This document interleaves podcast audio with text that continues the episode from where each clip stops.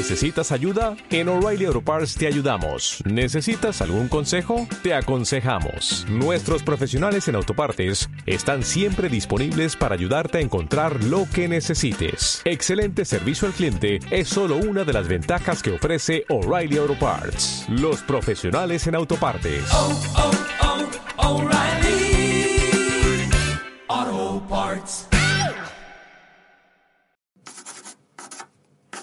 Hola, yo soy Ajeno al Tiempo. Hola, yo soy Pablo, Hola, yo soy Antonio, Y esto es... el podcast que faltaba sobre de Mandalorian.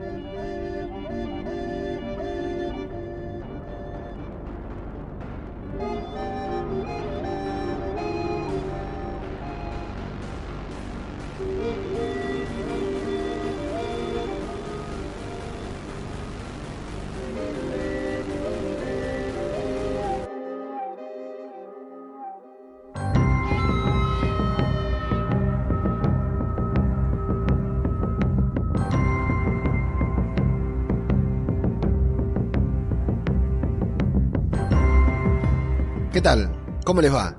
Les damos la bienvenida a una nueva entrega de el podcast que faltaba sobre The Mandalorian, sobre Star Wars, sobre todo lo que tenga que ver con el Filoniverse. Y hoy tenemos una mala noticia para muchos de nuestros espectadores, muchos de nuestros oyentes, muchas de las personas que nos siguen. Si no viste Star Wars Rebels, estás perdido.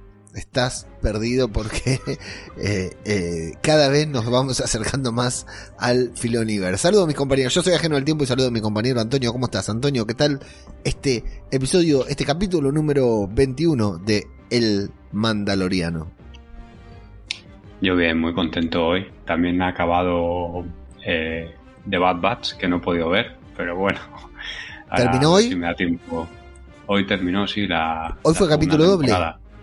Capítulo doble y terminó. terminó. Mierda, vi el primero y no, no, no, no llegué a ver el segundo, pero no sabía que terminaba.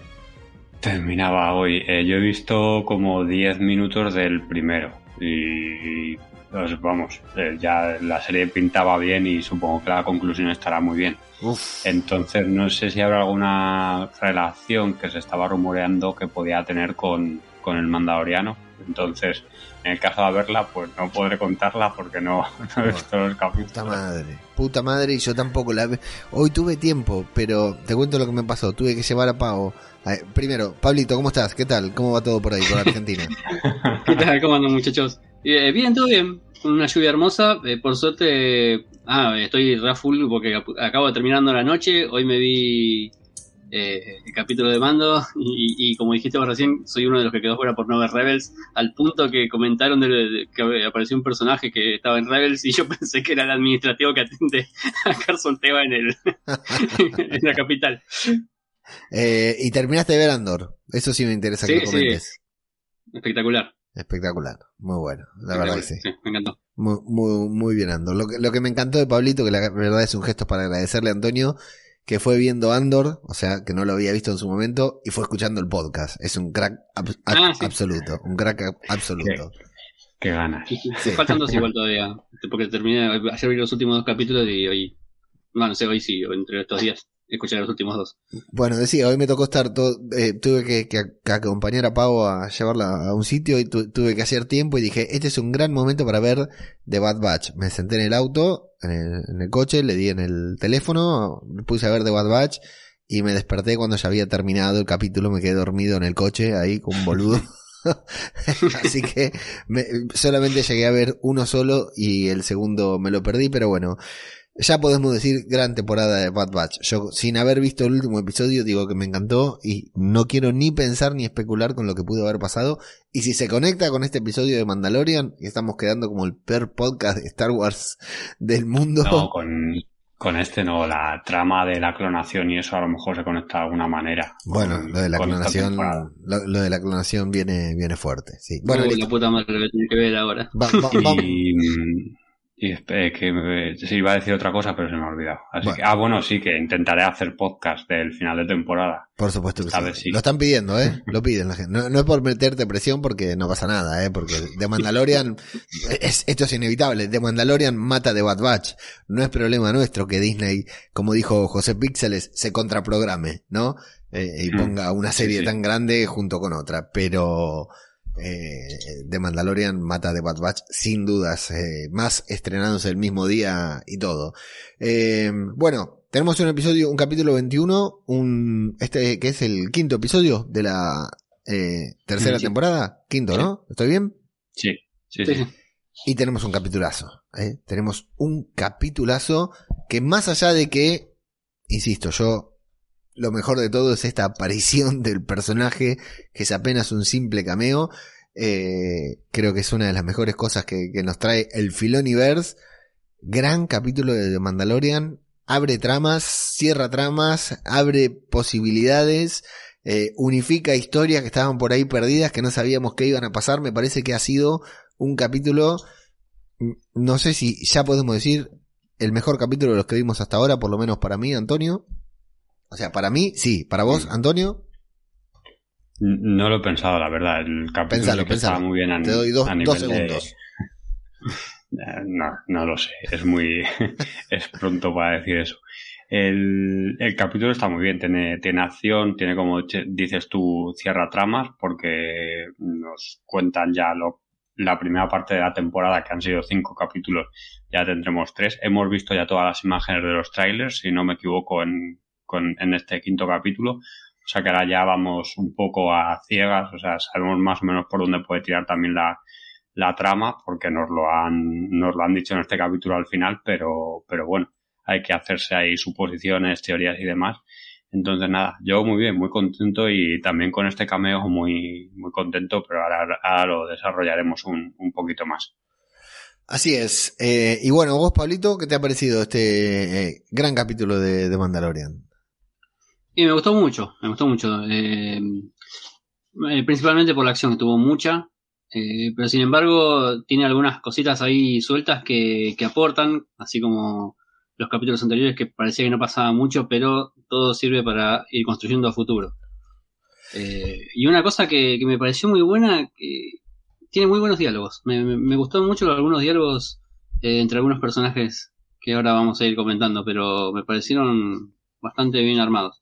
Bueno, vamos a comenzar entonces con un resumen hecho eh, por Pablito en principio y con las aportaciones de Antonio que le metió ahí como loco a, a la Antoniopedia, porque ya me niego a decirle que él, le da todo el crédito a la Wikipedia, pero también lo que le mete él personal es tremendo.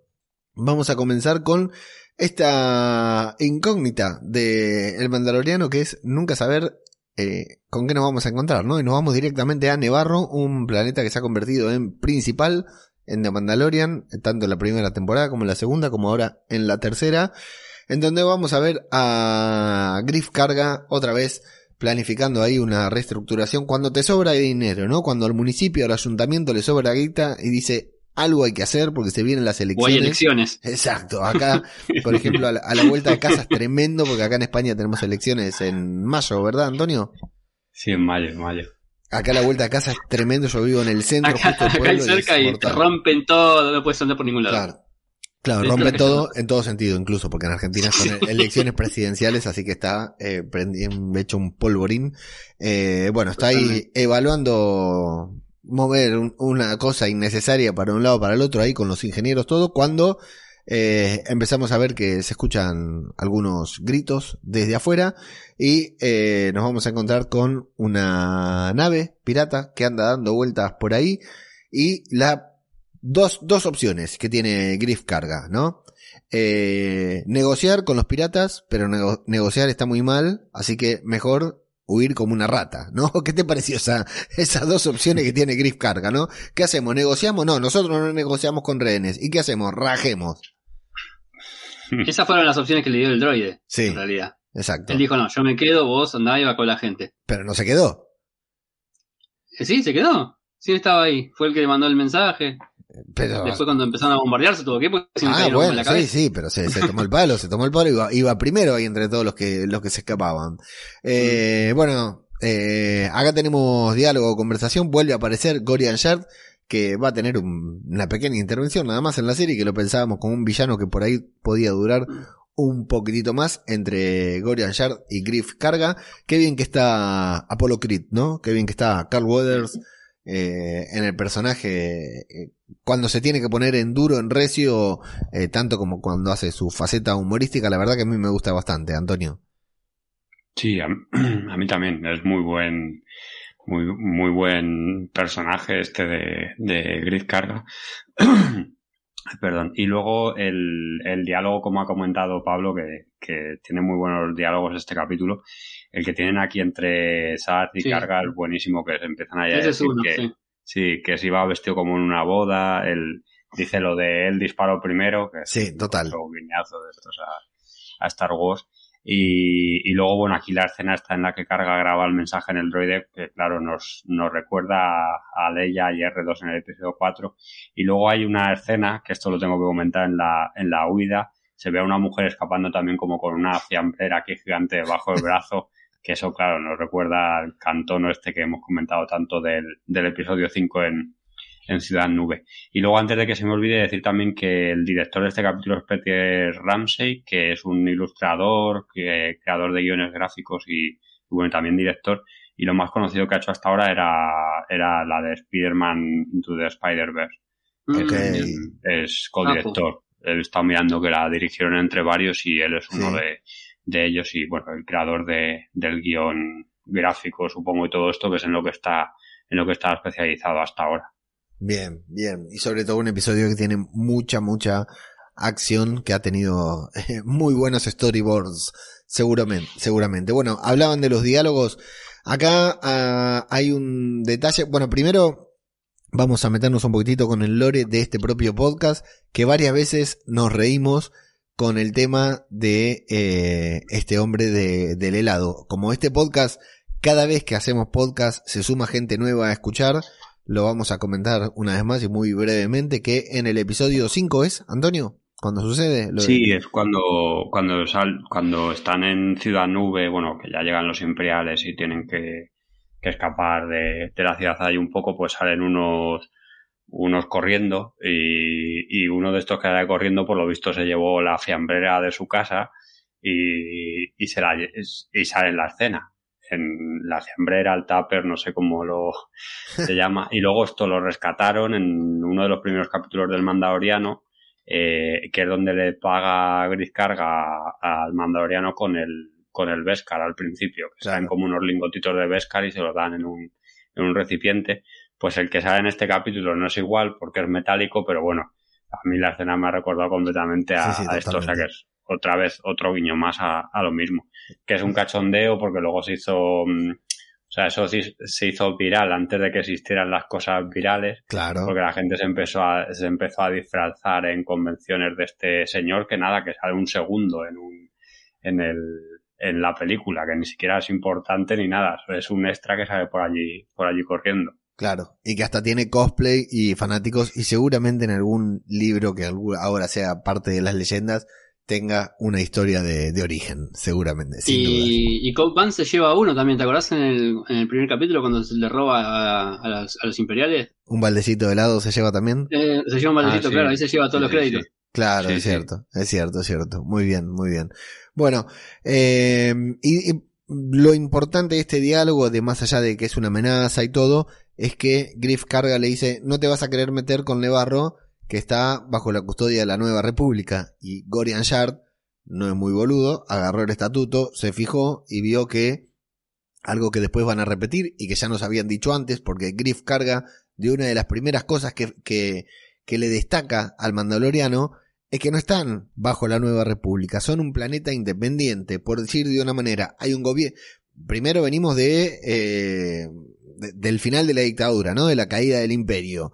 Eh, se está todo reestructurando, como vamos a ver. Todavía la burocracia está incipiente, está comenzando lo que es la burocracia eh, de la nueva república. Y hay algunos planetas, así como estaban los separatistas en la trilogía original, que no querían pertenecer a la república, que no quieren pertenecer a la nueva república porque dicen, ¿para qué? Ni, al ni están a favor del imperio, ni están con la nueva república. Uno de ellos es Nevarro, que se maneja de manera independiente, tiene dinero, se la banca, no responde a nadie, pero claro, al no responder a nadie tampoco tiene eh, nadie que lo proteja. Algo que pasó en, en la ciudad cuando sacaron a, la federal, cuando estaba la, nueva policía de la ciudad. ¿Te acordás, Pablito, que quedó ahí una zona que nadie sabía a quién le correspondía? Bueno, algo así es lo que le pasa a Griff Carga. Pero Griff Carga, creyendo que Gorian Shard, el pirata, es un ignorante, le dice, a mí me cuida la nueva república, y Gorian Shard le va a decir, a vos no te cuida ni la nueva república, ni el imperio. Estás en un limbo y te vamos a agarrar nosotros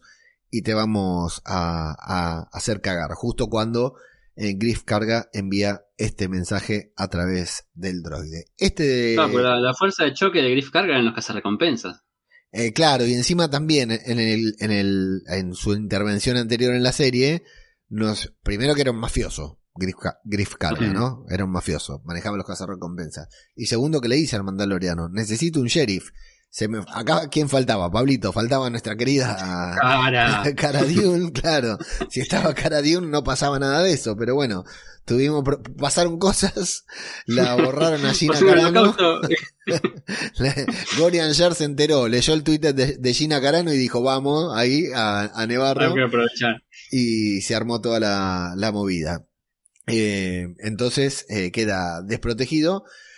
Le envía el. Porque aparte, de hecho, la habían nombrado. Nuevamente, recordemos por si alguien no lo recuerda, porque esto no lo pusieron en el anteriormente en el Mandaloriano en Disney Plus, por las dudas, porque no quieren que nos acordemos de que existía Gina Carano.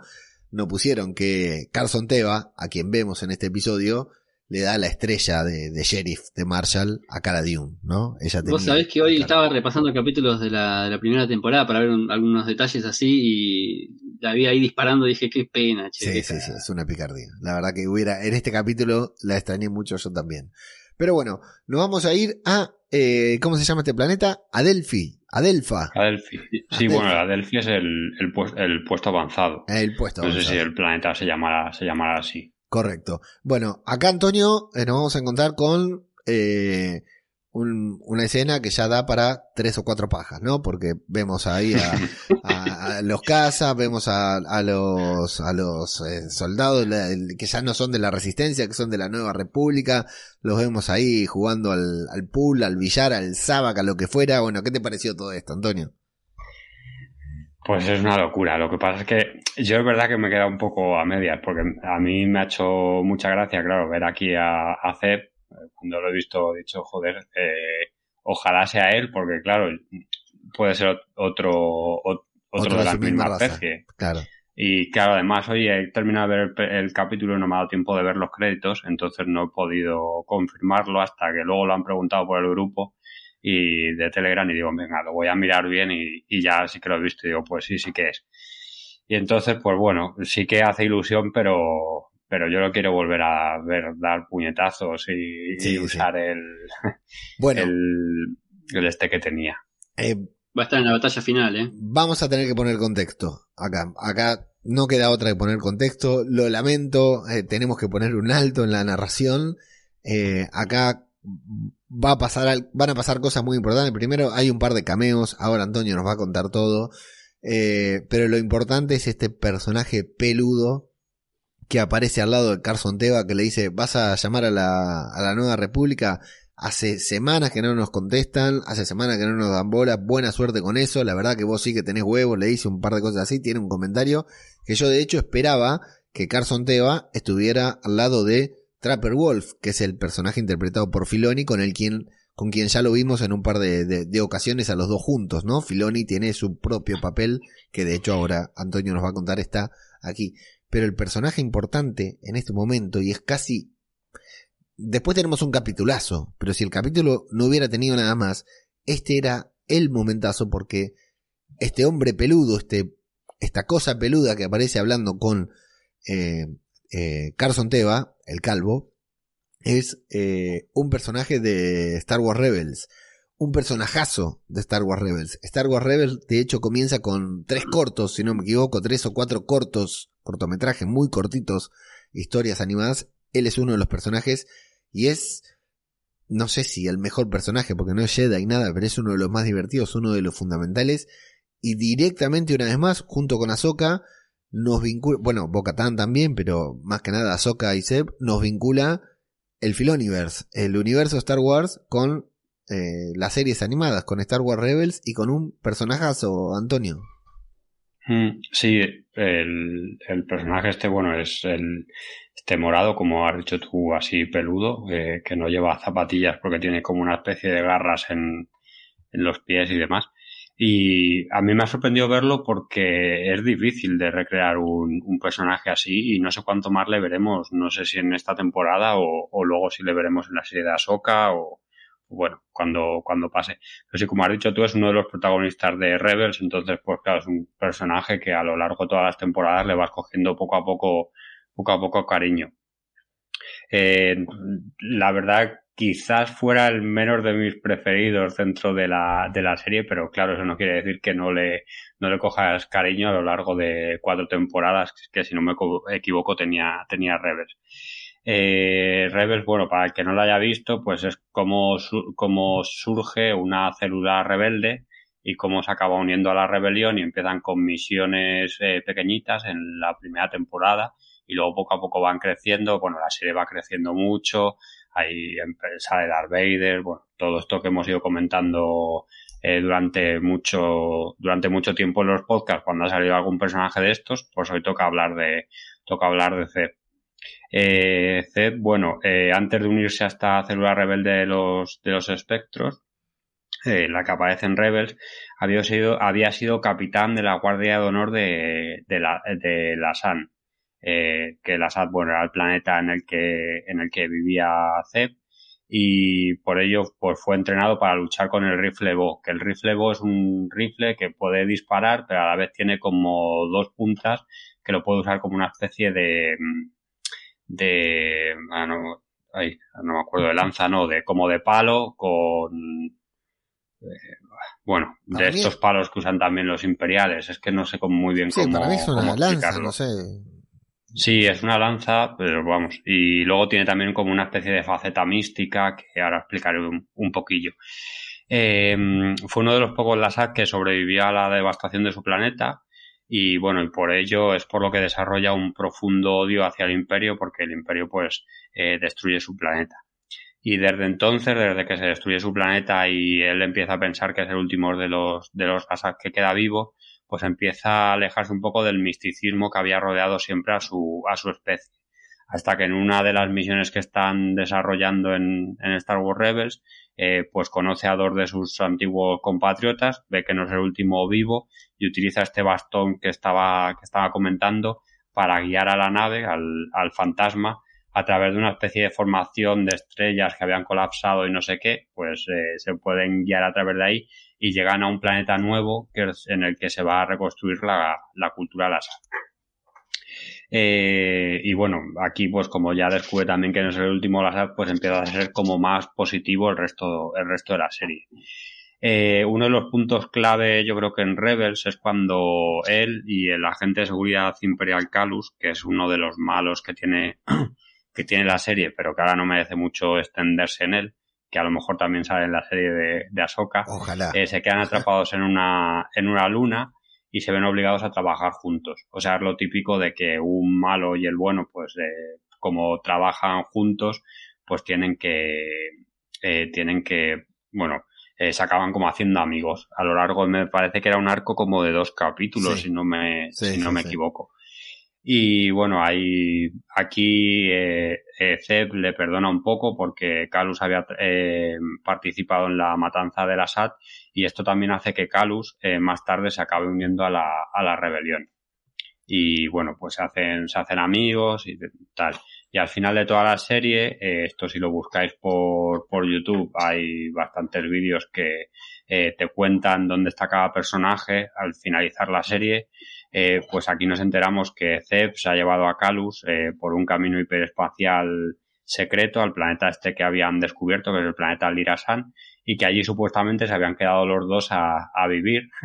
Eh, Calus, que es un humano, y Zeb, pues, con sus antiguos eh, compatriotas en, en un nuevo planeta. Entonces suponemos que en algún momento habrá salido de ese planeta y se habrá unido a, a la nueva república, se habrá hecho piloto, ya estará en el puesto avanzado está aquí de, de se llama de Adelphi con, con Carson Teva y ya está otra vez pasado de vueltas, no quiere saber nada de, de, de la nueva república.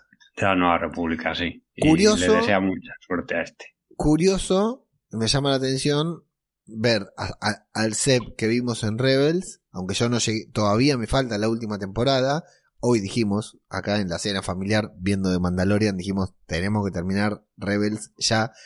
Eh, me resulta curioso verlo unido a la Nueva República, como piloto de la Nueva República. Me llama la atención. ¿Qué pasó ahí, no? Porque el Seb que vemos en Rebels, por lo menos a mí, no me inspiraba que, que, que fuera a convertirse en un piloto de la Nueva República, Antonio.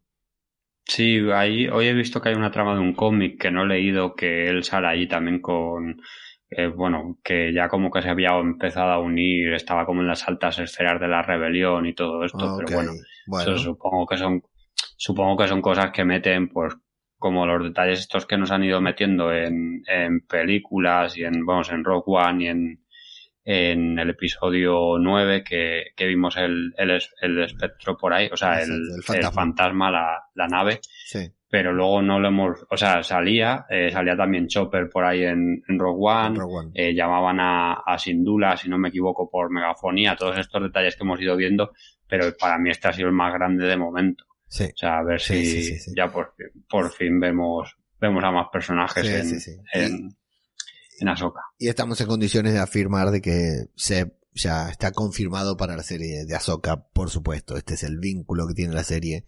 Este, capítulo con la serie de Ahsoka, por supuesto. Eh, dijiste Rogue One, antes de, hablar de los cameos que hay en esta escena, que son, son varios.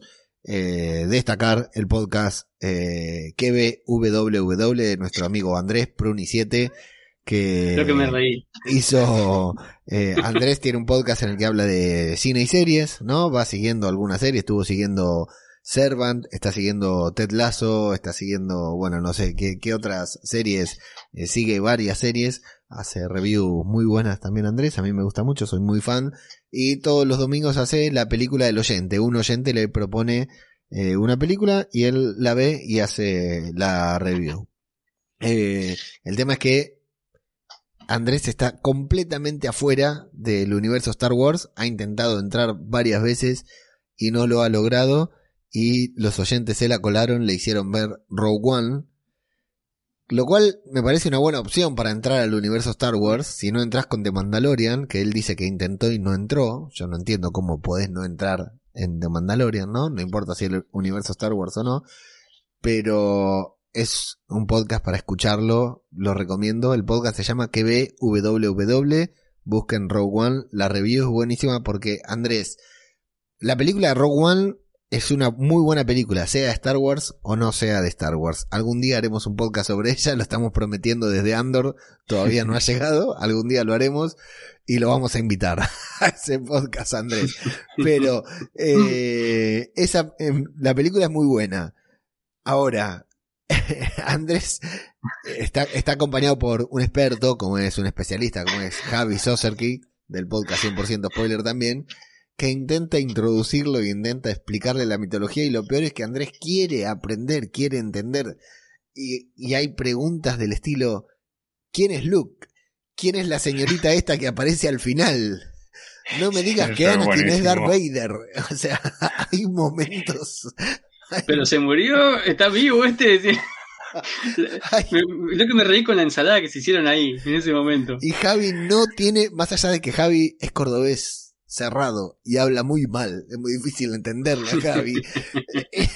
no le puede explicar, no hay forma de explicarle, Andrés. No es una cosa, es un podcast que lo, lo recomiendo para que lo escuchen. La verdad que lo, felicito al, al, que le, al que le coló la película el esfuerzo que, dijo, que hizo Javi y Andrés por, Imagínate si le entendemos que entender. Spoiler alert. En este último episodio, en el penúltimo episodio de The Bad Batch, aparece So Guerrera. Si le tenemos que hacer entender a Andrés que este So Guerrera que apareció es el mismo de Rogue One, no, no, me explota la cabeza. Bueno, listo. Recomendadísimo que www, me divertí. Uno de los podcasts más divertidos que escuché últimamente. Eh, cameos, tenemos a Dave Filoni, maestro total de Star Wars, eh, a Deborah Chow, odiada por Javi Soserkick, que dice que deberían enjuiciarla y mutilarla por ser la showrunner de la serie Obi-Wan Kenobi, y a Rick Fumiyawa, Fumiyawa, Fushikuma, como se pronuncie, a los tres ahí eh, interpretando a diferentes soldados que están ahí por ahí escabeando. A Filoni es fácil conocerlo porque hay uno con sombrero, ¿verdad, Antonio? Sí, bueno, están los tres juntos. Eh, si os fijáis en, en la barra de, del bar, están ahí eh, uno con sombrero que es Filoni, luego uno que es negro que es Famuyigua y una mujer que es de Show. No es muy, no es muy difícil. con estos con estos datos creo que sabréis cuál cuál es cada uno.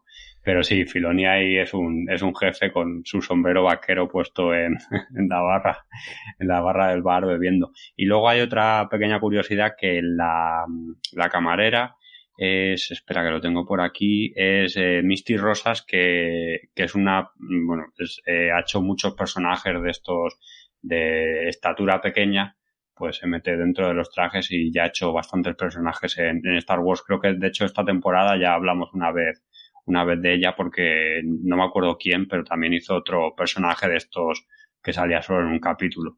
No me acuerdo ahora muy bien quién, pero bueno, que es un es recurrente que la que la utilicen como actriz. Hizo de Lady Frog. Sí, de Lady ah. Frog, sí. Hizo de Lady Frog, eh, entre otras, de una, de una pirata y me gustó mucho este detalle, ¿no? Que Antonio dijo estatura pequeña para evitar decir enana. Estuvo muy bien, ¿eh? Eh, muy, muy, bien, Antonio, te hubiera necesitado para el podcast de, Willow, que dije enano como 10 veces.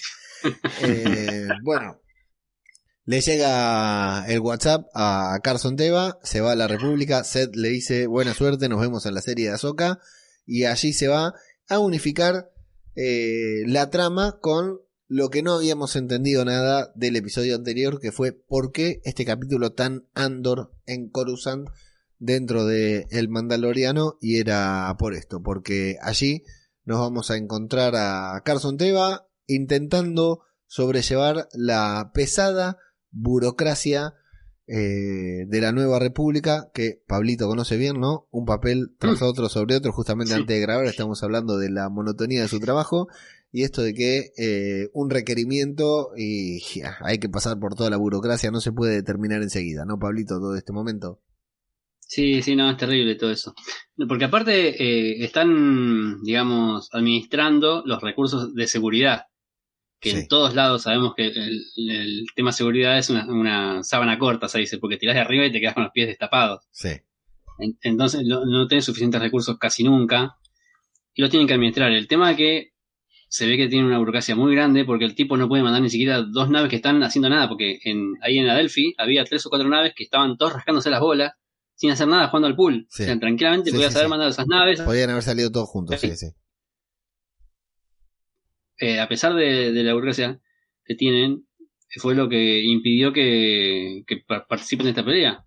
Sí. Seguramente Nevarro, si no hubiera sido por los mandalorianos, ya hubiera estado hecho cenizas. Sí, y además, una vez más, entendemos, ¿no? Una, ya lo habíamos, ya lo habían contado las, en el episodio, en la temporada pasada, Carson Teva justamente hablando con Cara Dune, diciéndole que no llegaban a patrullar todo lo que había que patrullar porque la galaxia es muy grande, borde medio, borde exterior, lo dice Gorian Shar también. Y lo peor es que se mete acá, como decía eh, el doctor Carlos Salvador Vilardo, eh, el Picaceso, ¿no? Entra ahí justo la el, Elia Kane o Elia Kane, a quien vimos estar con el doctor Pershing la semana en el episodio pasado, quien trabajaba para Moff Gideon, a quien Carson Teva le dedica una mirada y unas palabras también bastante interesantes, Antonio, ¿no? Sí, están aquí, es otro de estos diálogos que, que están muy bien, porque eh, tienen la discusión entre uno que ha sido rebelde y que, quiere seguir siendo rebelde y una antigua imperial que dice esto de el, eh, el capitán Teba le dice a, a Alia Kane, le dice, ustedes no vieron la luz, a ustedes los capturaron. Y ella le responde, no, no, a mí me liberaron. Que es como, muy bien, como, claro, una se tiene que, que, escudar en algo y el otro dice que, claro, que ellos en realidad no, no están reinsertados ni nada, que a ellos los que han cambiado de opinión porque no les quedaba otra, porque si no, pues les tenían que, que matar. Si no los mataban, claro. Y vemos aquí otra vez la frase también de, del trailer esta de que cuando quieran actuar va a ser demasiado mm. tarde, que ya estamos viendo todo el rato a la, a la nueva orden detrás de los hilos o a lo que creemos que es la que puede ser la proto nueva orden, o sea que, que está muy bien. Y también yo creo, no sé si os ha dado la impresión a vosotros, que eh, ha tenido que pasar como un periodo de tiempo, porque Eria Kane ya está como muy integrada ahí en la, en la oficina, digamos, y luego eh, cuando vemos también el refugio mandaloriano, parece que llevan un tiempo ya como conviviendo todos juntos, que no es una cosa que haya pasado de un día para otro. No sé si habéis tenido vosotros esa esa, esa historia o os ha dado un poco igual lo del el tiempo que haya podido pasar. Sí, yo, yo no lo pensé, me parece que ya era el, el, trabajo que tenía ella. ¿Pablito? Sí, ahora que lo dice Antonio lo estoy pensando porque no, yo no lo había tenido en cuenta eso. Pero ahora que lo dice, sí, porque puede ser, puede ser porque incluso haya cambiado de puesto porque tenía otro uniforme en el capítulo anterior. Ah, eh, cuando estaba en esa especie de laboratorio. Tenía un uniforme gris verdoso, ahora lo tiene celeste o azul. Ok. Ah, Puede ser que. No, no, no, sé si habrá mucho tiempo en el medio, pero. O, es un tipo un, un, recurso medio comodín que lo pone donde haga falta. Este, o puede ser que haya sido trasladada, sí. Bueno, y otro detalle, una vez más, de que ya lo hablaron también Griff Carga y Gorian Shard, es que Elia Kane hace mucho hincapié en que, ah, sí, Nevarro, primero que el funcionario de turno dice, nunca escuché hablar de Nevarro, ¿no? Dándonos una vez más la pauta de lo enorme que es la galaxia y la cantidad de elementos que tiene ahí sobre su escritorio que el, que droide se los deposita igual. Y luego cuando les dice, eh, no firmaron el acuerdo. Nevarro la carta. no forma parte de la, de la nueva república, por lo tanto no hace falta ayudarlos y tal vez si no los ayudamos, esto es un mensaje para que los demás decidan, eh, para que los demás decidan eh, sumarse a, a, a, la nueva república, ¿no? Dice Elia Kane, un pensamiento que Carson Treva considera imperialista. Eh, no sé si quieren agregar algo más de esto, de este momento. Ah, sí, eso que has dicho tú era importante y, y nada, yo nada más. Bien. Bueno. No, eh, que dije cualquier estupidez porque el, uniforme del capítulo anterior era este también. Era el mismo también. Sí, vi que, lo mostraste, vi que, lo mostraste, en la pantalla, pero como es un podcast, no digo nada, sí, Paulito. Eh, bueno, eh, Griff carga, se carga a su gente, se escapa, en lugar de quedarse ahí en la ciudad y morir, se escapa con su gente, encuentra ahí una cueva y dice, vamos a acampar aquí, que es un lindo lugar, y ya va a llegar la ayuda y vamos a ver a la gente, poca gente en Nevarro, ¿eh? pocos extras, pocos habitantes para, para hacerlo, me pareció. Pues hay que pagar a más extras, por favor. No caben en el, no caben en el, en el cubo este que tienen, entonces no puedes meter a más, extras. Y aparte, tal vez había protocolo COVID. Había protocolo COVID todavía cuando rodaron, entonces no podían juntar a mucha gente, mm. como los zombies mm. de, las últimas temporadas de, de The Walking Dead. Y Carson Teva, ni lento ni perezoso, no se va a quedar de brazos cruzados, no es un burócrata más, eso ya lo vimos, hizo la vista gorda en el nefasto episodio de las arañas, mirá cómo todo encaja, ¿no? Ese capítulo que nada tenía que ver con nada fue el capítulo que hizo que Carson Teva y eh, Mando tuvieran ahí un vínculo, Pablito. También está, pasa esto que decide Carson Teva, Carson Teva, eh, en el capítulo de que en esta temporada, que no, en el anterior, no me acuerdo cuándo que estrena la en One, que sale a bola a probarla y aparece Carson Teva en Boba Fett, eh, aparece Carson Teva con un novato y manda a agarrar y va a la mierda, hace un salto al hiperespacio y desaparece. El otro dice, uy, hay que seguirlo. No, estás loco, vos sabés el papeleo, ¿qué es esto? Mejor vamos a decir que está todo bien y listo. es cierto, es cierto. Ya, bueno, ya se fueron creando vínculos entre estos dos y bueno, los va a buscar con la ayuda de R5, quien ya nos habíamos enterado gracias a la mitología que nos cuenta Antonio, a Sidon McFly que nos mandó las capturas y todo, y que era un droide que había participado en la resistencia, y Carson Teva que evidentemente formó parte de la resistencia también, eh, se contactó con R5 para localizar eh, la localización, valga la redundancia, de los mandalorianos en esa tierra que hemos dado en llamar en este podcast el nuevo Mandalor. Allí los encuentra, allí va a hablar con varios, primero lo van a querer linchar, pero después eh, se va a terminar comunicando con Mando, con quien tiene un vínculo, y entre muchas otras cosas que le va a decir, muchas muy buenas, muy buenos diálogos también, que ahora ustedes lo, destacan, lo mencionan, él le dice, eh, Mando, tranquilo, no es tu pelea, vos no tenés que hacer nada, yo te vengo a avisar que tu amigo está en apuro. Si vos lo querés ayudar, ayúdalo. A mí recursos no me dan. Básicamente es lo que le dice Carson Teva y lo que va a determinar a Mando a hacer algo sin siquiera eh, escuchar o ver el, el holo mensaje en principio. Antonio. Sí, aquí me ha gustado otra vez mucho el detalle este de R5 que, que canonizan también que ha estado en la, en la rebelión, o sea que muy, otro buen, otro buen detalle de esto. Y luego sí, pues lo que has dicho tú, que el mandaloriano le tiene que ayudar porque es su amigo, más que por otra cosa. No, no tiene ningún. Porque es su amigo y porque conviene para el guion que, que les ayude. Exacto. Sí, sí, sí. De todas maneras, estaba claro también que Mando hubiera sido, ido solo con la N1 y Grogu a, ayudarlo sin dudas mm. a, Griff Carga, no, lo hubiera, no, lo hubiera, no lo hubiera dejado atrás. Y bueno, Pablito, vos también, este diálogo también te había interesado porque me lo destacaste aquí en el guion, ¿verdad? Sí, sí, sí, es porque lo puse sobre todo por las sospechas que tiene Carson Teva mm. y por una cosa que después voy a comentar al final que no, no sé si es un, es un detalle chiquito, pero me parece que, que aporta mucho a todo lo que dice Carson Teva. Que en, en, esta conversación Mando le pregunta, pero vos qué ganas con hacerme este favor y de pasarme esta información. Le dice, bueno, eh, vos quiero que lo resuelvas porque la nueva república debe saber que el imperio crece de nuevo. O sea, el caso de tiene una, corazonada muy fuerte con respecto a eso. Y dice, sé que no es tu pelea, pero deberías saber que, bueno, que también está en peligro eh, y que no pueden salir de ahí. Eh, y bueno, después cuando se sube al, al X-Wing le dice, bueno, a, pesar de todo sé que se van a mudar, pero no voy a revelar su información, su ubicación. O sea, no, es leal.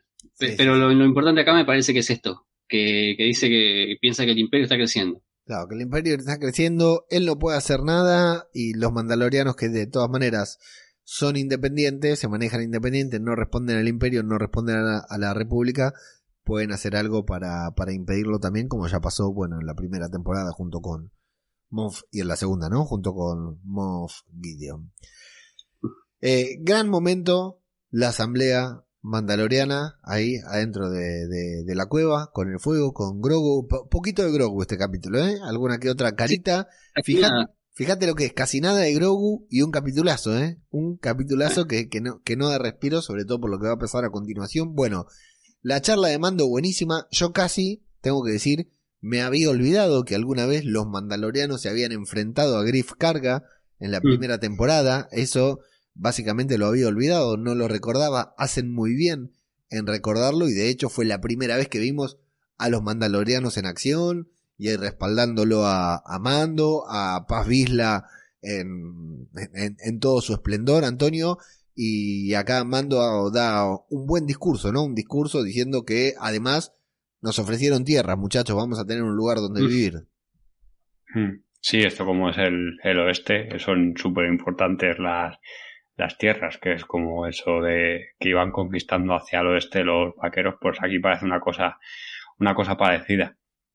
Y si sabe muy poco Grogu, nos vuelven a explicar un poco, nos dan un poco más de mitología mandaloriana de cómo ellos se reúnen, cómo toman sus decisiones de forma asamblearia o bueno, o por aclamación popular de lo que diga el que, o el que chilla más o el que tenga el palo, en este caso, que le dan ahí el palo y, hay una escena que me, ha hecho mucha gracia que están como todos hablando, empiezan a hablar entre ellos y Mando levanta ahí el palo y, ya se vuelven a callar todos en plan de no, no, que es que este tiene, este tiene el palo que nos tenemos que callar. Y es el de, la, es el de la herrera, el de la armera. Sí, el de, La, el de la herrera. Sí, no sé, porque tiene como unas tenazas y luego lo otro que nunca ha sabido muy bien. ¿El qué? Es como un, como un mazo, un mazo para, Ah, bueno, sí, claro. para moldear darle, el- ¿no? las armaduras. Un martillo, es verdad, sí. Sí, sí.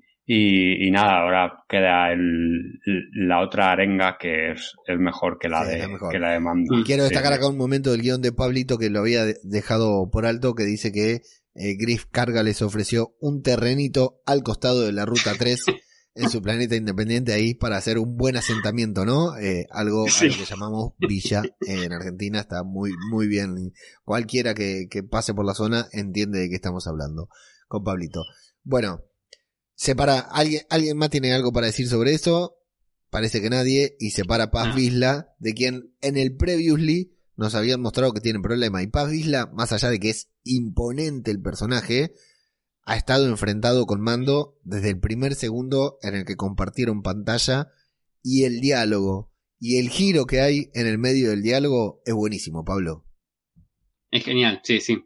Porque parece que por cómo viene la, la, eh, su oratoria en ese momento, eh, está, le quiere poner a todos los mandalorianos en contra, porque ya en un momento apenas empezaba Din Djarin a, a hablar con el martillito en la mano, eh, como que algunos ya se estaban comentando entre ellos, como que no había mucho acuerdo del todo, salvo que me parece que en el final, cuando le comenta, bueno, podemos tener un nuevo hogar, podemos eh, hacer florecer nuestra cultura, los chicos pueden vivir mejor, nosotros también, así que parece que por ahí quizás los convenció un poco, porque el tema de la lucha no los atraía demasiado. Entonces Paz Vizla se levanta y empieza, yo luché contra Griff Carga, eh, eh, vi después cómo los imperiales, después de esa lucha, por salvarlo a, a Din Djarin, nos persiguieron hasta las alcantarillas, nos mataron a casi todos, eh, vi morir a muchos también por salvar al expósito, hablando de, de Grogu, ¿por qué deberíamos ayudarlo? Y ahí pega el grito porque somos mandalorianos y tenemos unas pelotas gigantes. Eh, y bueno, y después eh, sigue y dice, bueno, aparte eh, le debo que Din Djarin y Bo-Katan le salvaron la vida a mi hijo. Sí. Así que eh, pega una buena arenga y lo siguen todos. No todos, ¿no? son una, una gran parte, creo que son como 20 mandalorianos, creo que siguen. Brutal, brutal el giro, Antonio, ¿no? De- Sí. del diálogo. Sí, además el, el diálogo creo que también está muy bien. Es una. o sea, no llega al. Para mí, el, que es insuperable, el de. ya se me va a olvidar la película, copón. El de. Ah, Tengo miedo de lo que vayas a decir. De qué qué asco, coño. No, esta de los escoceses, de. Ah, Corazón. Valiente. Braveheart. Braveheart, no sé eso. cómo se llama. Ah, Sí. que ah, grabamos demasiado tarde y a veces ya se, se atrofia cerebro uno. Braveheart, sí, en, en España no se tradujo, por suerte, esa, esa película. Bien. Y, y, pues para mí esa es de las más míticas de, del cine y bueno, esta está, está bien. Eh, también la frase esa de somos mandalorianos y este es el camino le Sí. queda muy chula, claro, en la, en la serie. Y, y nada, luego ya ahí vemos ahí a Boca Tan, que es la que se pone a dar órdenes, que es la que Otra vez. mola mucho también. esa, esa parte a mí siempre me, me, me flipa cuando explican los, los planes en estos de, de lo que tienen que, que hacer y aquí con las infografías Con esas los que vamos viendo. Buenísimo. Sí, que a, a mí esas partes me encantan, cuando es de tanto de una misión militar como de un robo en una película o en una serie, que me- siempre me, siempre me encanta. Y luego que normalmente vemos como eso no sale bien, pues Sí. en este caso sale, sale todo, todo bien, como nos han, como nos han contado. Y es- está muy bien que les enseñan ahí la, nave, que eso es un poco ridículo porque se supone que es una nave mandaloriana que la mayoría de mandalorianos que están ahí tienen que, tienen que conocer. Y luego ya que nos hemos puesto a hablar con esto, que, que se ven otra vez a los, a los que fueron la semana pasada a, rescatar al hijo de, de Paz Vizsla, que se ven también que tienen los cascos iguales, que son azules y con los emblemas aquí del, del ave esta que había en Mandalor, pues también se les ve que son, que son varios que son del mismo clan que, que Paz Vizsla. Los búhos nocturnos, ¿no? Eran No, los búhos nocturnos son los de, los de Bocatán. los de Boca Y los de Paz Vizsla, sí, eh, no me acuerdo cómo se llamaban, pero Sí. tenían el nombre de, un, de una ave rapaz de... Sí. de sí, que, que la Herrera dice, bueno, preparar a los no sé cuántos Hawk Sí, en, en el capítulo anterior. Mm. Sí, sí, correcto, correcto. Bueno, la previa a la escena de acción y la escena de acción, que no nos vamos a detener a mencionarla porque tiene todo lo que tiene que tener. O sea, a mí me, remitió muchísimo esa primera escena en la que vimos a los mandalorianos en acción, solo que con un presupuesto mucho más grande en esta ocasión. Ya nomás el momento de, listo equipo 1, listo, salten, boom, ya está, saltan, vemos a los mandalorianos ahí con el jetpack volando por Nevarro y ya, eh, ya está, tremendo, no sé, Antonio, contame lo que quieras de esto. Para mí, toda esta parte, todo, absolutamente todo fue brutal. Nada, sí, ahí vemos primero la, destrucción de Nevarro, que está también muy bien, que está ahí todo. Vemos a los piratas que eh, han vuelto a tomar la, escuela, y lo han reconvertido otra vez en, cantina. Eh, lo, típico de las películas del oeste que se ríen del, cantinero, del, camarero. Eh, que también es un, es un, un detalle que me ha gustado mucho. Luego toda la batalla de, de las naves también está muy chula. Otra vez vemos el, el caza de Naboo metido ahí en, en un desfiladero, que eso siempre eh, me, me, encanta verlo en, en, Star Wars y en cualquier, en cualquier batalla de estar de, de, naves espaciales está muy bien cuando se meten ahí en un, en un desfiladero. Luego la destrucción final de la nave pirata también está muy, está muy chula. Nos recuerda, por ejemplo, al, al episodio 6, cuando lo de después de lo de es una trampa, pues destruyen también una, una nave imperial de estas, de estas gigantes, pues es algo parecido, salvando las distancias.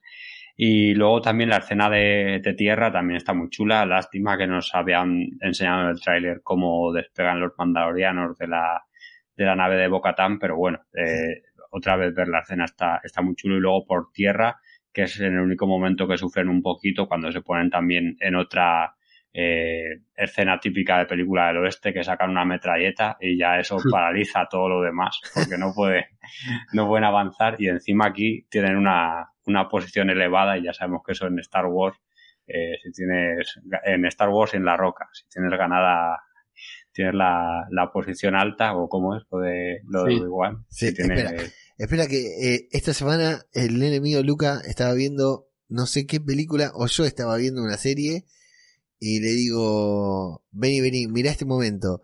Y era un diálogo nada más en el que alguien le decía, creo que yo estaba viendo una serie, pero ya no recuerdo cuál, que alguien en un diálogo le dice, no, no, no podemos atacarlo porque está en una posición elevada. Y le mostré eso nada más y dijo, ¡uh! Buenísimo, porque le, remitió inmediatamente a Obi-Wan y a, Anakin, pero no puedo recordar qué fue y me causó, me causó mucha gracia. Eh, acá en esta batalla, eh, bueno, a mí me gusta todo. Cada vez estoy más entusiasmado, sobre todo con lo de, en este capítulo, con Paz Vizla, que me parece un personaje que es una máquina cada vez que aparece ahí con su ametralladora. Está bien que después cuando aparece con eh, la, la, ametralladora desde arriba, eh, lo, ahí lo, hacen recular un poquitito, pero me parece brutal todo lo de Paz Vizla cada vez que aparece la presencia que tiene en pantalla, Pablo. Sí, no, es tremendo. Eh, toda la escena esta me encantó pero sí, uno de los tiene tres o cuatro momentos sobresalientes. Me parece que, bueno, el despliegue en el aire de los mandalorianos, después cuando llegan a, a la ciudad, que empiezan a los tiros, me hizo acordar mucho a Hit, a Fuego contra Fuego, eh, cuando se me agarran a los tiros en, plena calle. Después, bueno, sí, la entrada de Paz Vizla, pero lo que me gustó mucho, que no fue tan pleno acción, fue la entrada de la Herrera. Eso, la entrada de la Herrera, cuando vos, vos ves entrar a la Herrera con el martillo en que los va a hacer mierda a todos. Sí. Me, me, hizo acordar enseguida a, bueno, no mostraron tanto, pero a los primeros capítulos, cuando atacan los imperios a, a, la, a, los, a las cuevas subterráneas, acá en el mismo Nevarro, que la Herrera, vos sabés que era la última que estaba viva, que los ayudaba. En el último capítulo era, me acuerdo, en, la primera temporada, que los ayudó a escapar por los túneles, a Mando y a su grupo. Pero después, eh, cuando empieza la otra temporada, que atacan a la forja, lo de, en la segunda temporada, también agarra a unos extraterrestres, los faja, pero los caga trompada, y ahora lo mismo, es como cuando vos ves entrar a, qué sé yo, a uno de estos super asesinos, a Jason, al de viernes, al de martes 13, cualquiera de esos, que vos lo ves con, que vienen con el cuchillo en la mano y dijiste, chao, acá se, la queda alguno. Eh, esos fueron dos de los momentos que me gustaron. Después, bueno, eh, la, participación de Mando con el, con el Casa de Naboo, que es ligerísimo y aparte eh, tiene es muy superior a los demás. Se nota que es demasiado rápida, como, como decía Mando cuando la probaba. Porque ahí quedan cuatro o cinco casas que la están persiguiendo a Bocatán en ese momento y empieza a desplegarse Mando volando, pa, pa, pa, hace un zigzag, los mata a todos. y los hace de pelota. Está, está muy bien. Me sorprendió la, velocidad que tenía ese caza. No, sabía que tenía que era tan rápida. Y después, el, momento final de la pelea, antes de que destruyan la, nave esta de del pirata, que no me acuerdo ahora, no me viene el Shard. Ahí va. El piloto que se escapa. Sí, Bane. Bane. Bane. Ese tipo está trabajando con Gideon. Ese es el contacto que tanto habla Carson Treva. Lo escucharon primero en el podcast que faltaba. ¿Por qué, Pablito? Ahora justifícalo, pero no importa. Primero lo dijimos acá. Eh, por, esto que, Gideon está queriendo, quedó caliente con el planeta. Por ejemplo, que tiene, tiene una venganza con Nevarro. Después porque, bueno, más, más, que nada por las sospechas que está teniendo Carson Treva, que dice, lo dijo cuando fue a Cursan, que le decía al tipo, bueno, mira, estos piratas eh, están queriendo tomar Nevarro, eh, Gideon quiso tomar Nevarro, a mí no me parecen hechos aislados, creo que tiene que haber una conexión.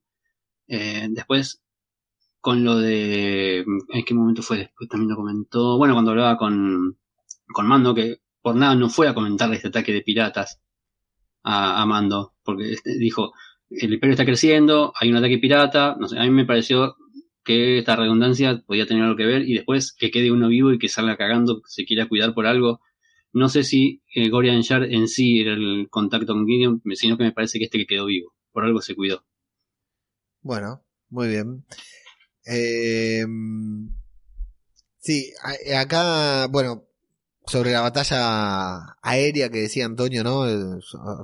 Por ahí, por, por, por el, cañón este por el que van es brutal. Ojo que está arriba, ojo que está abajo. Eh, primero está arriba, después está abajo. Está todo muy bien hecho. Eh, el pirata Gorian Yard, como decíamos, que al final tiene muy mala pata.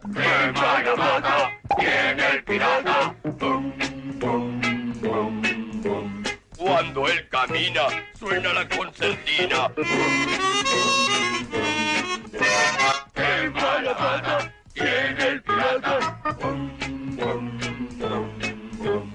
Va con su serrucho, asustando mucho. termina teniendo, termina siendo casi anecdótico, ¿no? Eh, con todo su look, no pasa mucho más, no pasa demasiado. Y bueno, una gran batalla mandaloriana, como no sé si veremos otra, ya no sé si ya de acá no nos vamos a la batalla final, ¿eh? porque esta fue una batalla muy, muy importante. Eh, y al final, bueno, pasa algo, Pablito, esto lo quería destacar con vos, eh, porque vos me vas a entender. Hay un grupo de piratas que se están escapando y los están persiguiendo los mandalorianos por detrás y de frente se encuentran con el pueblo de Nevarro que viene de frente, había escapado, ¿no? Se habían refugiado en las cavernas y vienen de frente y quedan ahí como rodeados. Eso en el conurbano es un linchamiento. No uh, chao, no, la cuentan, no la cuentan. sean dos, sean diez, donde te agarran los vecinos. Mandaloriano por un lado, eh, los, del pueblo por el otro. Los del pueblo por otro, sí, olvídate. Los, despedazan. No sé, no sé cómo pasan acá esas es más, ¿sabes qué, ¿sabes qué haría falta también ahí? Policías de, de, la o agentes de la Nueva República cruzados de brazos mirando. Sí, mirando, diciendo yo no puedo hacer nada. Yo no, puedo hacer no mira lo que eso me van a matar a mí si me meto. Y los piratas diciendo, me están pegando, me están pegando. ¿Y qué quiere que haga? Sí. ¿Y qué que haga? yo no pasa nada. Una que me encanta cómo te están linchando y dos que no me voy a meter en contra de todos estos ni loco. Bueno, a mí me llamó la atención eso, que se quedan ahí apuntados y dicen, hey, loco, ganamos y en el conurbano les hubiéramos dado una, una buena paliza. Bueno, eh, Gris Carga les habla a los mandalorianos y les ofrece unas tierras, Pablito. Sí, esto me, gustó, fue lo que estuve buscando el otro día, el otro día no, en el otro capítulo. Eh, les ofrece, le dice en ese momento que le va a ofrecer las tierras que van desde las llanuras de lava eh, y hasta el cañón Bullock. El cañón Bullock, no sé, no, no, la verdad que no encontré nada, no, no había ninguna referencia. el cañón Bullock es Sandra Bullock, que en su época estaba más buena que. Ah, sí, sí, sí. Igual yo te digo, la vi hace, poco es en. Ah, es una mujer hermosa. En la película esta que hace de, infiltrada que modelo, te digo que todavía. Va. Eh, bueno, la cosa es que la referencia está en, en la llanura de lava, que esto lo vimos en el episodio 7 y en el 8 que en el 7 es donde se encuentran Mando con Griff Carga, cuando Griff Carga todavía era eh, tenía relación con los imperiales, que supuestamente tenía que entregarle a Grogu para ir a ver al cliente. Sí. que después, bueno, hacen todo un plan ahí y terminan traicionando al cliente y matándolo, pues, en el momento después que llega Gideon. Y después, eh, bueno, es el, el lugar por donde escapan desde la forja de la herrera, que suben a ese barco que navegan en lava y donde se sacrifica IG-11. En Correcto. ese lugar son las llanuras de lava. Después, el cañón Bullock no tengo idea. Bueno, y les ofrece ahí con unas muy lindas palabras un- una nueva tierra para que tengan un nuevo... No, no, no van a tener Mandalor, pero van a tener un nuevo hogar. Recordemos, cuando comienza la serie, los mandalorianos vivían en Nevarro ocultos en las alcantarillas, ¿no? Eh, tienen que revelar su posición por defender a Grogu, por respaldar a Mando, que tenía que defender a Grogu, y en consecuencia terminan sin planeta, ¿no? Viviendo ahí en el lugar donde está el, Mm. el monstruo este marino que se quiere comer a los pibes. Eh, o sea, to- todo es culpa de ellos. O sea, que, que ahora vuelven, vuelven a Nevarro y pueden vivir a la, a la luz del día. Eh, pero cuando parece que el capítulo va- está por terminar, viene War Machine, viene eh. Paz Vizla y le dice a Boca que la Herrera quiere hablar con ella. ¿Por qué, Antonio? ¿Qué él tiene para decirle? Pues nada, que es esto, a ver, si lo pensamos por un lado, no nos lo han explicado todavía muy bien de, eh, a ver, se supone que Bocatán, lo que le dice la Herrera, ha visto el mitosaurio y ella ha empezado a confiar en, eh, la Herrera ha empezado a confiar en Bocatán porque ha visto el mitosaurio, que me parece muy bien, y hombre, luego porque ha visto que sí que puede ser una líder, que durante estos capítulos ha liderado ya dos, dos expediciones, una para buscar al hijo de Paz Vizla, ahora ha sido una gran líder militar para echar a los piratas de, de Nevarro y bueno, pues supongo que ve en ella una, una líder. Lo de que ahora de repente le diga que se le quite el casco, pues no sé. Eh, se supone, a ver, no voy a decir que no tenga sentido porque se supone que lo explica muy bien. Le dice, no, tú estás, has caminado entre, en los dos mundos eh, y puedes volver a unir a todos los mandalorianos. Le dice, pues ve, recupera con los que has estado tú hasta ahora, que serán otros pocos, y así ya pues nos juntaremos unos pocos más y podemos reconquistar Mandalor, que es lo que busca la Herrera. Pero aún así, entiendo que la Herrera sigue como un por encima de, de. Eh, hubiera sido, bueno, no sé, yo creo que hubiera sido más lógico con todo lo que nos han venido contando a lo largo de todos los capítulos que no hubiera dicho que se quitara el casco y, ya está. O sea, que le dice, bueno, a partir de ahora haz lo que quieras, quítate el casco si lo ves necesario o lo que sea, pero que no, no es, queda como un poco así, no sé, no le veo del todo, del todo el sentido que tendría, que tendría que tener. Pero lo de la frase esa de tú has caminado entre, entre los dos mundos y eres la única que puede recorrer el, el camino y todo eso está, está muy chulo. Igual que cuando le dice otra vez lo de, eh, se me enseñó que el mitosaurio solo existía en las leyendas, que es otra vez a todo esto que hemos comentado, en referencia a todo esto que hemos comentado más veces, eh, de que todas estas series están rescatando el universo de, de leyendas, De leyendas. que Disney se había, se había cargado. Yo lo interpreto por el lado de que, eh, primero, Bocatán no seguía el credo y ahora lo sigue. O sea, Bocatán, no sé si está bien dicho, descreía del credo. El credo le parecía una boludez y ahora realmente comenzó a creer en el credo por ver a los mandalorianos, ¿no? No solo porque vio al mitosaurio, sino porque vio conducta, disciplina, eh, vio que realmente eh, vivían el Mandalor que ella añoraba, el que ella quería vivir, en cierta manera, ¿no? Eh, entonces que incluso la Herrera vio que lo de, quita- lo de no quitarse el casco hasta puede ser una boludez, que, se, que podrían respetar el credo incluso quitándose el casco. Claro, eh, para convencer a los otros mandalorianos, ahora hablaremos de ellos, creo, si los tres pensamos lo mismo, ahora hablaremos de ellos, eh, no le queda otra que, no, no es que no le queda otra, pero bueno, le va a convenir quitarse el casco. Yo en ese momento pensé que, eh, mirá lo que, lo que llegué a pensar, ¿no? Que eh, la Herrera le iba a decir, bueno, ahora los mandalorianos nos sacamos el casco. Y digo, qué bueno para Emily Swallow, por ejemplo, la actriz que hace de, la Herrera, que nunca le vemos la cara, no la vamos a conocer y hace un papelazo. Qué bueno para Paz Isla, que vamos a, ver esa cara de monstruo que tiene. Pero qué malo para Pedro Pascal que va a tener que venir a trabajar todos los días, ¿no? Cumplir ocho horas de lunes a viernes sería malísimo, así que enseguida lo, lo descarté, más después de lo mal que lo pasó en The Last of Us. Pero eh, me parece interesante de ese lado, y, y aparte porque, bueno, yo decía, a- alguien en el grupo de Telegram también lo había dicho, espero que Boca Tan vuelva a quitarse el casco porque quiero ver a Kate, Jack, eh, Kate Jackson, como mierda se diga, porque Bocatán. tiene una presencia tremenda la actriz eh, cuando se quita el casco. Aparte de saca el casco, está peinada a la perfección, me parece brutal, ¿viste?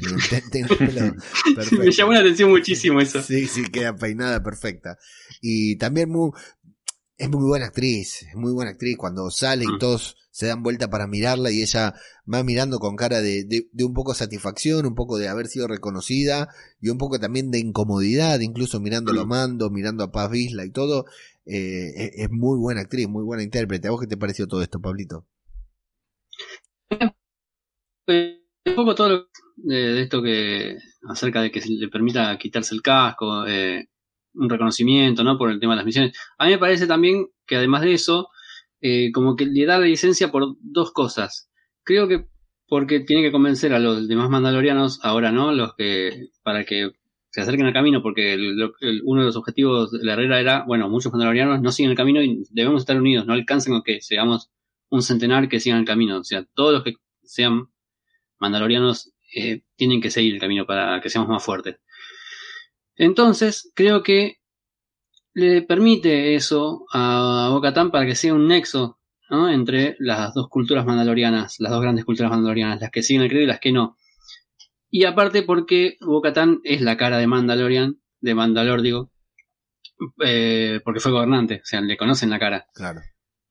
Eh, al margen de que, bueno, si saca el lleva el casco y se lo saca, lo- tranquilamente lo van a reconocer, pero creo que le permite esa licencia dentro del credo para que ella pueda eh, tener un poco más de peso dentro del grupo y me parece que, más allá de que Paz Vila sea la mano derecha de, de la Herrera, como que le da un rango un poquito más por encima, deja, deja permitiéndole esto a Bocatán y por encima de los demás mandalorianos. Antonio. Y otra Sí, cosa, al final, no, que cuando, no, me, me adelanto un poquito nada más, cuando salen así delante de todos los mandalorianos y, y como que miraba así medio de reojo a los demás mandalorianos por haberse quitado el casco, pensé que le iba a desafiar a Din Djarin por el sable negro. Sí, yo eso lo iba a decir también ahora. Que yo por un momento lo pensé porque, claro, al final ella no tiene el sable, el sable oscuro. Y se lo dice, se lo dice muy claro en, un cap- en el primer capítulo que sale esta temporada, que, que a ella la han dejado de seguir porque no tiene el sable. Y que si quiere, que si quiere que otros mandalorianos le sigan, que vaya allí, lo agite un poco y que le van, que le van a seguir solo porque tiene, porque tiene el sable. O sea que sí que es una de las, yo también lo pensé por eso, digo, ahora qué va a hacer, va a desafiar a, aquí a, a Din Djarin, pero claro, tampoco tendría, tendría del todo sentido. Yo entiendo que ahora se irán los dos o los tres otra vez juntos a, a buscar el resto, al resto de mandalorianos, a los búhos, a los búhos nocturnos. Y aquí solo antes de que se me olvide, eh, mencionan la gran fragua de Mandalor, que es la primera Ah, vez que sí. se menciona en, en todo Star Wars. No, nunca hasta ahora había salido ni nada. Yo, incluso cuando ustedes hablaban sobre el eh, sable oscuro ahora, eh, recuerdo que pensé cuando estaba Mando hablando en la, haciendo en, la asamblea, dije, le van a decir que no, va a Ah. levantar el sable y le va a decir, loco, vengan bien. conmigo, tenemos que ir a Nevarro. Pensé que iba a ser eso, lo cual eh, bien. el sable pasó a un segundo plano por ahora, ¿no? Va, va, va a ser Mm. importante, obviamente, pero por el momento ni siquiera si está, lo usó Catán muy bien eh, la otra vez para salvar a Mando, pero Sí. nada, nada más. Bueno, terminó el episodio, muchachos. No, hay una especie de escena post créditos que tal vez es más importante que todo. Nadie tenía dudas de que algo así podía pasar. Carson Teva está por ahí patrullando. Carson Teva es, eh, lo iba a decir antes también, ¿no? Cuando va a ver al funcionario. Es el típico eh, agente, policía este que, que, viste este que, bueno, esto lo tenemos que explicar para Antonio y para los oyentes españoles.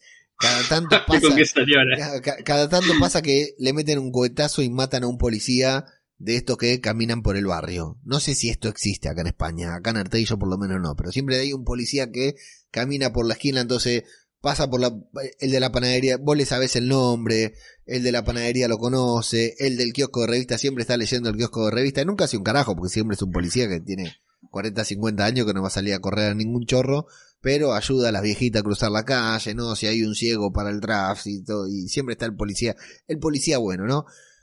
Eh, Carson Treva es ese típico policía que está por ahí y está al tanto, sabe todo y va y le avisa a su jefe, va y le avisa al gobernante de turno, loco, mirá que ahí están los narcos, loco, mirá que ese es chorro y le dicen, no me importa, vos andá y hacés tu, tu trabajo que es estar ahí marcando presencia, que te vean, ¿no? Carson Teva está en la galaxia, sabe que se está armando la nueva orden, sabe que está pasando todo y nadie le da pelota, pero se encuentra con todo. Todo, él va viendo, se va encontrando con todas las pruebas y va unificando los criterios eh, de, de la misma manera en que lo hacemos nosotros los espectadores. ¿Con qué se encuentra? Bueno, con la lanzadera en la que Moff Gideon iba a juicio, que ya no sabían. Primero nos dijeron Moff Gideon va a juicio, Después nos dijeron, me parece que Moff Gideon no fue a juicio. Y ahora nos enteramos que efectivamente a Moff Gideon lo rescataron, entre comillas, lo sacaron de la nave y que nunca llegó al juicio que encima la burocracia de la nueva república es tan grande que tal vez ni siquiera se enteraron que Moff Gideon no no llegó al juicio al que debía ir. Y lo que encuentran con la sonda que envía R7, este otro droide, es justamente restos de Beskar, por lo cual se intuye de que fueron los mandalorianos quienes eh, sacaron a Moff Gideon, eh, impidieron que Moff Gideon llevara, llegara a juicio porque tal vez, como Paz la quería, eh, lo que querían era que muera y no que vaya a juicio. Pero, ¿qué opinas vos de todo esto, Antonio? Mm. Antes de eso, eh, aquí al que llama por, bueno, por teléfono, con el que habla en la comunicación es con el teniente Reed, que antes de que se me olvide, este lo hace eh, un actor que se llama Max Joyce Jones, que es, eh, ya había salido también en el libro de Boa Fett, es este que has comentado tú, Pablo, que, que quiere perseguir a Mando cuando le dan el... Ah, el jovencito. Sí, el, es, El es este, Mm. sí, es este, este actor que es el que había hecho de, del cuerpo de Luke en, en, al final de la segunda temporada también como bueno, el que escribió de Ah, doble sí, de, es verdad. de Mark. Hamill. Cierto, cierto. Es este, es este mismo actor. Y también antes de que se me olvide, ya que lo he mirado, que es que lo tengo aquí seguido, eh, la voz de Zeb eh, la ha vuelto a poner Steve Bloom en, en inglés. eh, en castellano, en, en español de España la ha puesto Rafael Azcárraga y en el doblaje latino la ha vuelto a poner Enrique Cervantes. Han cogido a los tres actores de doblaje de Zeb. No sé si en algún país más del mundo Sí, también ha pasado en- esto. En India lo puso eh, Abu Nabulabu, sí, pero no, no viene al caso, sí. Ya solo he mirado los tres que, que nos interesan aquí, pues, pues han sido los. Sí, yo lo escuché a Seb, en, eh, eh, aunque no lo reconocí la en el primer momento que lo vi, porque como te dije lo estaba viendo desde el teléfono celular hoy, eh, cuando lo escuché y, y cuando me dijeron que era Seb, me di cuenta que era la misma voz de, de Seb, sí. Bueno, pero no te distraigas, Antonio. Sí, el vamos, ¿fueron los mandalorianos? con, la- con las teorías. A ver, aquí como has dicho tú, hay varias cosas. Puede ser eh, Paz Vizla o vamos, los seguidores de Paz Vizla que han, han- lo han sacado de la nave para matarlo. Eh, han podido ser los mandalorianos que estaban con Bogatán, que ahora trabajan como mercenarios. Para- como mercenarios pueden ser de Gideon o de, o de Thrawn, eh, pueden ser de, de cualquiera de los dos. Eh, también puede- he pensado, bueno, que puede ser una trampa del propio Gideon, porque hay que recordar que Gideon era un apasionado de la cultura mandaloriana Sí. y que probablemente tuviera Beskar y que ha podido dejar ahí un trozo de Beskar a posta para que piensen que le hayan ayudado a escapar los mandalorianos y que le hayan ayudado a escapar, pues, quien sea, la, la mujer esta que hemos visto en este capítulo, que ahora no me acuerdo cómo se llama, por ejemplo, con, con otros antiguos imperiales o directamente pues que, han sido eh, esto es una teoría ya un poco más, más grande más amplia. Eh, creo que he contado alguna vez que al final de, Star Wars Rebels eh, hay una guerra entre los mandalorianos que es- estaban siendo fieles al imperio y los que los que no.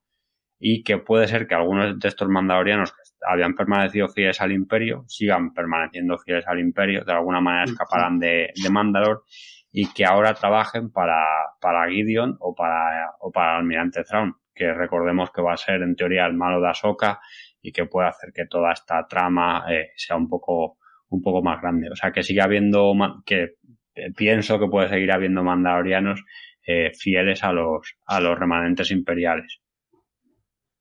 Pablito. Sí, yo tengo varias cosas también. En un principio dije, uy, qué bueno está esto.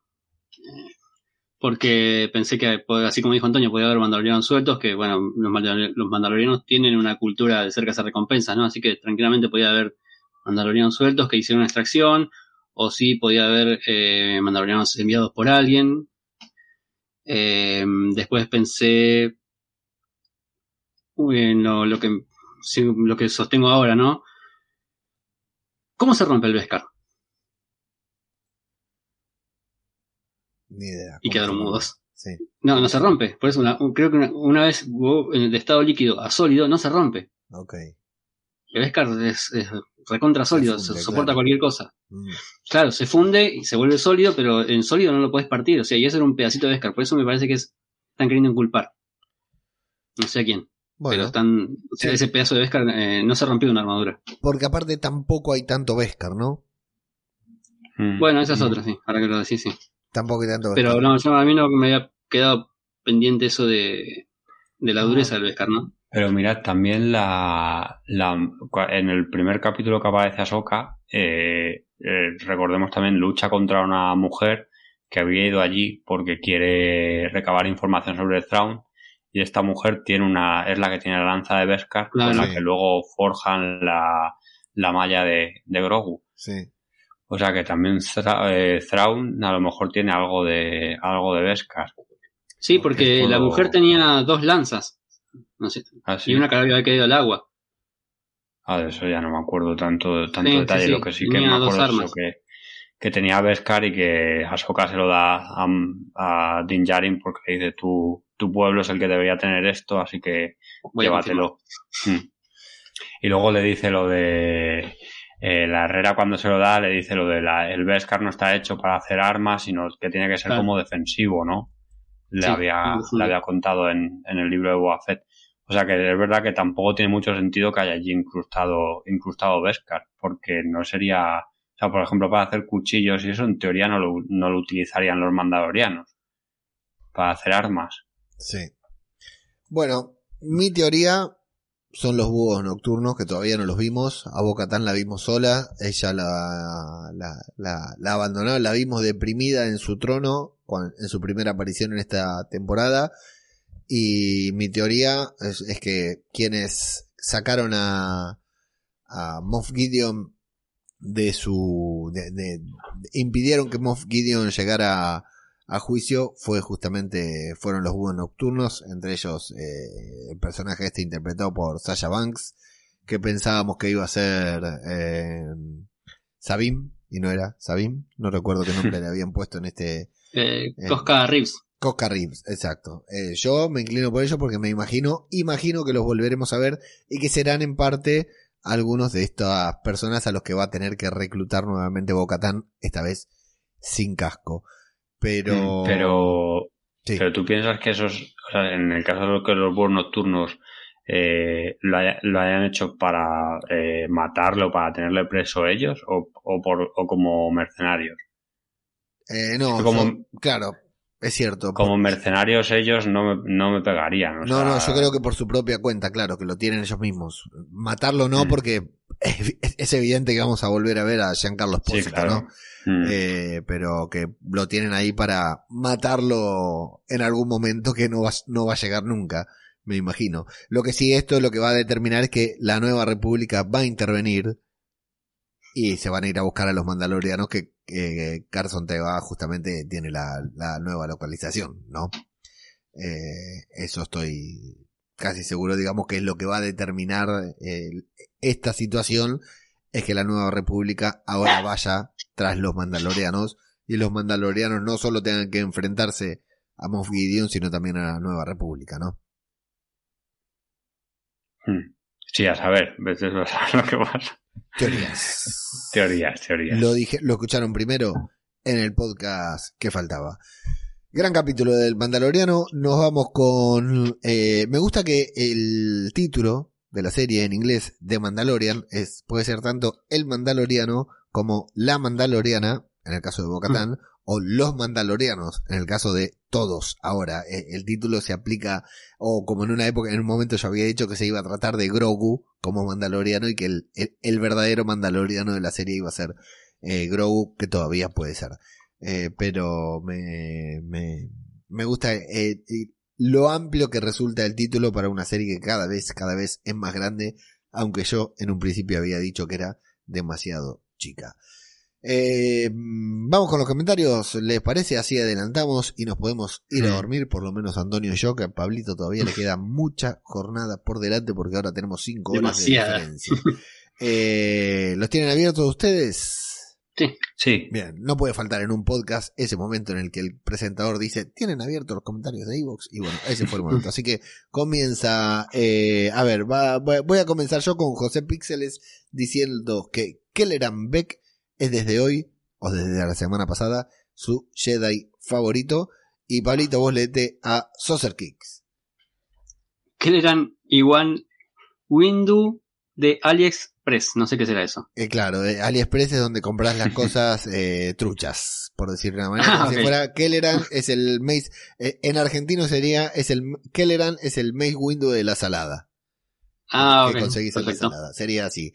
Y este te lo dejo a vos, Antonio, el de nuestra querida amiga lunática Lovegood. sí, que dice, me he quedado picueta con el señor Antonio, que ha dicho algo así como que qué bien quedan en pantalla los clones matando jedis. Pero, pero, pero, yo no sabía que eras imperialista. Te tenía por un rebelde. Buen programa, chicos.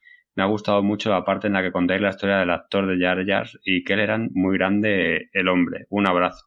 Pues yo imperialista, obviamente Sí, pero... dale, dale. Pero los clones eh, siempre son clones y tienen que partir y matar a todo el mundo que se les ponga por delante. Ah, ahora, ahora que ahora que dijo Jar Jar, me acordé. Ahora que terminando, qué bueno que sigue sin salir Jar Jar de vuelta en la pantalla. ¿eh? Va a salir, va a salir, ya está. O sea, no dudes Vení muy mal, Antonio, con los deseos de los personajes. Que no te sale Rex, no te sale Jar Jar. No. Ahora estás pidiendo Trump, tampoco va a salir. Jo, como no saca Rex en Azoka, que decepción, eh. Voy a llorar. En el 100% spoiler, eh, Javi Soserkit dijo que no tuvo huevo Filoni de meter A a poner Jar, Jar Jar. a Jar Jar Binks eh, rescatando a, a Grogu. Que en lugar de meter a Kelleran, que lo pusieron a Kelleran como para eh, devolverle la gentileza, ¿no? A Jar Jar Binks, pero que lo verdaderamente bueno hubiera sido ver a Jar Jar rescatando a Grogu. Y la verdad que no te digo que no me, hubiera- no me hubiera causado gracia, pero me hubiera gustado incluso, ¿eh? Pero mandó la nave, mandó la nave. Mandó- lo mandó, claro, lo mandó él. Sin, sin dudas, eh, detrás de todo ese rescate está Jar Jar Binks. Saucer Kicks, del podcast 100% spoiler, e inminente regreso del COP, según nos ha prometido. Eh, spoiler alert, creo que el sábado me voy a comer con Saucer. Eh, así que luego con- lo- contaré. Contaré cómo termina todo esto. Le mando un saludo a Silvia Guni, que estuvimos el fin de semana ahí de, me acompañó a llevar a la niña un cumpleaños. Así que la pasamos muy bien ahí, hablando de, de todo un poco. Bueno, Soserkick nos dice, más fascismo y adoctrinamiento católico. Cuando parecía que la serie podría mostrar a Mando despegándose del camino de la secta esta, nos muestran cómo una escéptica como Bocata empieza a creer en ellos. Nos van a vender que por no seguir el camino perdió todo y ahora que va a seguir la doctrina va a volver a ser quien era. El episodio me ha gustado a pesar de que no maten a los pollos y se los queden. Y se los queden. Otra vez se quedan con los aguiluchos que son símbolos de dictaduras. Lo de Grogu me da igual. Prefiero lo demás del, lo demás del episodio. Y debieron poner de Salvador directamente a Jar Jar Binks y dar un golpe en la cara a todos los falsos fans de Star Wars a los que no les gustó. Bueno, acá estaba lo de Jar Jar, lo, lo, lo spoileé de su propio podcast. Y muchachos, lleven lo- los pollitos esos a, a Nevarro, que los dejaron guachos ahí. Los rescataron y lo dejaron en, en el nuevo Mandalor cagándose de hambre ahora, ¿no? Lo van a dejar para que se lo coma el tiburón. ahora. Sí, se los dieron de alimento al, al tiburón. Eh, Pablito, léete a Seidon McFly. Seidon dice, estoy escuchando el programa ahora. Esta semana la tuve muy complicada. Muchas gracias por la mención, corazoncito. Mi amigo Ahmed Best al fin tuvo su redención. Y sí, conocí a Kelleran Beck. Me está encantando el programa como siempre. Un abrazo a los tres. Y después se autocontesta y dice, sí, sí. Se acercó Natalie Portman y le di la mano. Imagino que todavía no se la debe haber lavado, ¿no? Como corresponde. El único que no se acercó fue Hayden y de ahí mi odio hacia su persona. Eh, recordar no, le ha ido muy bien a Hayden Christiansen por no darle la mano a Seidel. McFly. Recordar que conocimos a. Conocimos, no. Recordar que en el episodio pasado contamos que eh, Seidon estuvo ahí en, en Sevilla cuando rodaron En la filmación. eh, el episodio 2, ¿era? Pues ya, no, creo Vale. que no, no lo sé. Uno- Sí, el- uno- cuando filmaron uno de la precuela y conoció a Ahmed Best, el actor que hizo de Keller and Beck, sí, eh, el Seidon McFly lo conoció y le dio la mano a Natalie Portman. ¿Entendés? Le dio la mano a la a, a Padme Amidala y a eh, Jane Foster. a. No, no, y a Jane Foster. Sí. boludo. No, no, no, no puedo creer Seidon McFly la, la, la suerte que, que tiene. Un abrazo A la poderosa Thor, a la- amigo. A la, poderosa Thor, exactamente. Eh, un abrazo muy grande a Seidon McFly del podcast eh, Pesquito y Medio.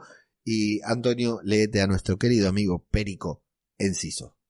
Que aquí dice, qué gran programa, la redención de Jar Jar, jajaja. Eh, yo siempre he sido defensor suyo, me encantó el capítulo 4. Y acabo de empezar el 5 y ya estoy viendo que los miembros del capítulo eh, Mandor empieza a, a dar frutos. Viene capitulazo. Cuando lo acabe os doy mi opinión y habéis acertado. Perico, perico. Pues Muy sí, bien. creo que has acertado. Eh, y no has contestado nada, ¿no? No, no, no llegó a No. terminar, se quedó dormido viendo el quinto, parece. Así que, bueno, eh, gracias por los comentarios, gracias por las escuchas, gracias por los likes, gracias por los compartir, por, lo, por, por compartir el podcast. Eh, nada más quería hacer el auto spam de que a partir de, si todo sigue bien y si la pastilla sigue haciendo efecto, efecto, a partir del primero de abril más o menos, que es ya, casi cuando está publicado este podcast, vuelvo con el envío del newsletter, ya con eh, una particularidad, algo diferente, no voy a, no, no va a ser lo mismo que antes, va a ser algo diferente, no quiero anticipar nada, va a ser prácticamente una nueva experiencia sonora, digamos, que va a llegar únicamente a través del newsletter, así que si lo quieren leer, escuchar, babelinfinito.com barra newsletter, se suscriben allí y en teoría, si todo sigue bien, insisto, el primero de abril eh, está llegando eh, la primera de, las entregas. Eh, Antonio, querido, si te quedó algo para decir sobre este episodio, si tenés algo que destacar, algún saludo que dar, reírte de Peco Sonic que le ganaste en la carrera o lo que quieras, eh, no. Nada, que todo muy bien. Que a ver, bueno, Peco no creo que escuche esto, así que da igual. Eh, y nada, que a ver, que quedan solo tres capítulos, que esto tiene que ir muy rápido o, o va muy rápido o no van a contar mucha cosa, pero bueno, a ver qué, a ver qué va pasando en estos siguientes tres capítulos y a ver si me da tiempo a ver The Bad Batch. Y la semana que viene es Semana Santa, así que a ver cuándo grabamos, por cierto. Bueno, eh, claro, el problema acá, Pablito, te lo explico para que se entienda. Acá A Semana ver. Santa es Semana Santa. Es toda la Sí. semana.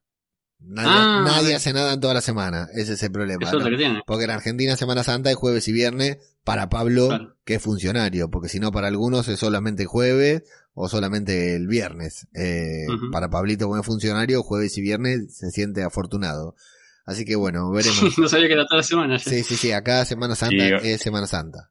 O sea, fiesta solo es jueves, bueno, depende de la comunidad autónoma, jueves, viernes o viernes y lunes. Eh, pero vacaciones escolares, eh, también dependiendo de la comunidad autónoma, es toda la semana. O toda la semana de antes o toda la semana de después. Fua, Así, Es un montón. así, así somos los españoles, Pablito. Eh, y bueno, Pablito, eh, vos lo que quieras despedirte, saludar, decir sobre Bueno. eh, Mandalorian, es tu momento. Sí, que no estoy como vos, no me tomé la pastilla y mi memoria me está fallando mucho porque recién chequeé lo de lo de la lanza esta de, De de la pelea que tuvo Ahsoka y era una lanza y la que se cayó al agua fue la espada de Ahsoka, no la lanza de la otra. Ah, ok, ok. Así que nada, Así la que lanza nada. fue la, es la misma que, que se fundió en la temporada de Boba Fett. Borramos esa parte del, podcast, Sí. mentira, no la borramos. Amigos, amigas, la semana que viene, con suerte, eh, una nueva entrega del podcast que faltaba. Eh, decía Antonio, vamos a ver qué pasa en estos tres capítulos. Muchísimo ha pasado en estos cinco que vimos hasta ahora, ¿eh? así que me ilusiono con tener tres episodios, por lo menos dos de los tres episodios que quedan, muy, pero muy buenos. Así que, Antonio, Pablito, y a todos los que están escuchando esto, muchas gracias. Hasta la próxima. Un Adiós. abrazo.